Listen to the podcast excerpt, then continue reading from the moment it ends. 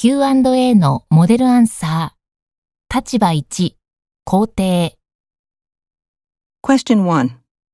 Sure, I think that many people believe that violence and wars are getting worse because we constantly see these things reported in the media every day. However, modern people are exposed to a lot more news and information than people living in the past were. Most people in the past only knew what was happening in their local community and maybe a bit about events in their country.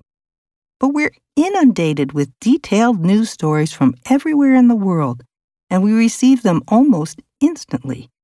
And not only that, but we see it on video, so it tends to have more impact.